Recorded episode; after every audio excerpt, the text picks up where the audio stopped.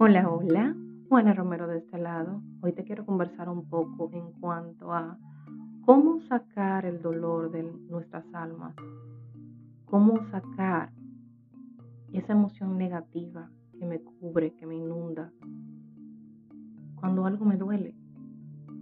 Soy Juana Romero, maestra de meditación creativa guiada para sanación emocional y transformación del alma.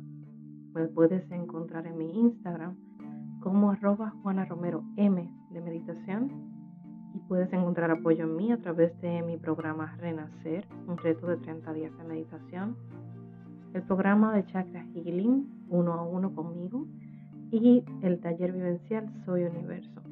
En esta ocasión quisiera conversar contigo por algunos minutos solamente en cuanto a cómo exteriorizar tu dolor de forma que salga por completo de ti. Lo primero que necesitamos hacer es reconocer nuestras emociones. Cuán importante es reconocer lo que sentimos, asimilar lo que sentimos, aceptar nuestras emociones.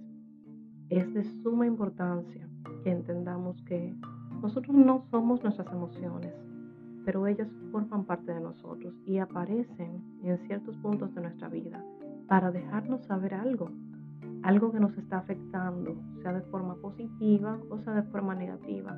Y cuando hablamos de forma negativa no quiere decir necesariamente que estén ahí para mal.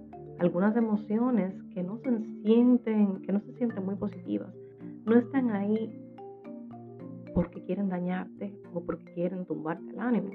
Están ahí como un sistema de alerta de, de tu subconsciente que te hace entender que hay algo ahí a lo que necesitas prestar atención. Y cuando prestas atención, cuando tu subconsciente sabe que estás prestando atención, cuando estás poniendo tu parte consciente al servicio de tu subconsciente para hacer a tu mente sentirse escuchada, para que tu parte emocional se sienta comprendida, validada, esta parte tan sensible de ti si pudiéramos llamarle tu niño interior o tu niña interior, es entonces cuando puedes encontrar la manera de, habiendo localizado el dolor, poder sanarlo, poder sacarlo de ti. Una práctica de mucho valor para mí ha sido escribir. Escribir de forma intuitiva, escribir lo que me salga, simplemente dejando que mi mente fluya a través de de las páginas, simplemente sacando todo, sin arreglar nada, sin maquillar nada, sin darle forma a nada, simplemente expresar las cosas tal cual las siento. Y al expresar las cosas tal cual las siento, me permito ver más allá de las limitaciones de mi propia mente. Me permito llegar a la parte emocional, conectar con mis emociones, y a partir de conectar con mis emociones, me descubro siendo responsable por ellas, haciéndome responsable, llegando a un nivel de despertar, a nivel de conciencia, en el que puedo tomar responsabilidad por cómo me siento y entender que las cosas que pasan fuera de mí son solamente un reflejo de cómo yo veo las cosas, de cómo yo quiero asimilar las cosas, de cómo yo me permito fluir por la vida.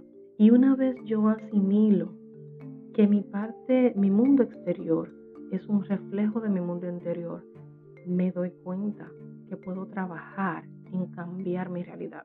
Si bien hay casos y cosas que suceden, eventos que suceden, que yo no puedo cambiar, lo que sí puedo trabajar es la manera en la que yo los asimilo, la manera en la que yo me permito interiorizarlos, los límites que pongo para emocionalmente trabajar con un evento. Lo que sucede fuera de ti es solamente un 10%. El 90% es como tú te permites que te afecte. Entonces, he aquí la importancia de asimilar tus emociones. Y una vez tú has asimilado tus emociones, pues puedes encontrar de forma más práctica la manera de manejarlas. Esto puede ser eh, escribiendo, como te mencioné, pero también en algunos casos es necesario aplicar el poder de tu voz. Tu voz es poderosa, tu voz es muy poderosa. Y cuando pones voz a tus sentimientos, a tus emociones, las estás validando, las estás dando por sentado, las estás eh, admitiendo como algo real. Muchas veces cuando las emociones, cuando los sentimientos se quedan solo en nuestra cabeza, podemos llegar a pensar que son simplemente imaginaciones nuestras. Pero cuando tú lo dices en voz alta, tu subconsciente se siente escuchado y validado. Tus sentimientos se sienten empoderados, si pudiéramos decirlo de esa forma, ¿verdad? Tus emociones se sienten validadas, tu parte interior, tu niña interior se siente escuchada. Entonces es importante que aprendamos a vocalizar nuestro dolor, no necesariamente con alguien más. Yo utilizo mucho la práctica de simplemente grabarme o eh, simplemente eh, quedar, eh, dejar grabadas notas de voz en un grupo conmigo misma, por ejemplo en WhatsApp, notas de voz que no van a ninguna parte. Son simplemente para mí para yo expresar mis sentimientos y para poder volver a escucharlos en un momento dado si así lo necesito. ¿Por qué? Porque de esta forma estoy logrando encauzar mis emociones. Aquí te quiero ponderar, te quiero traer a la luz el hecho de que buscamos mucho ser escuchados por terceros cuando nosotros en nuestra relación con nosotros mismos no nos estamos escuchando lo suficiente.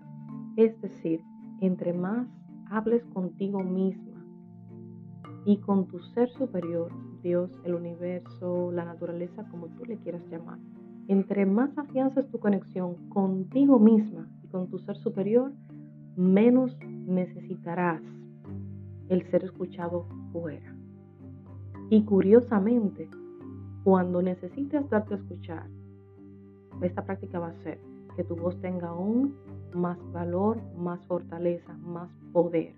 Vas a poder conectar mejor con otros porque conectas con las otras personas a medida que te acostumbras, trabajas en conectar para contigo mismo primero. Gracias por escuchar este episodio. Me puedes seguir en mi Instagram arroba Juana Romero M para más contenido de valor. Y mil gracias por existir.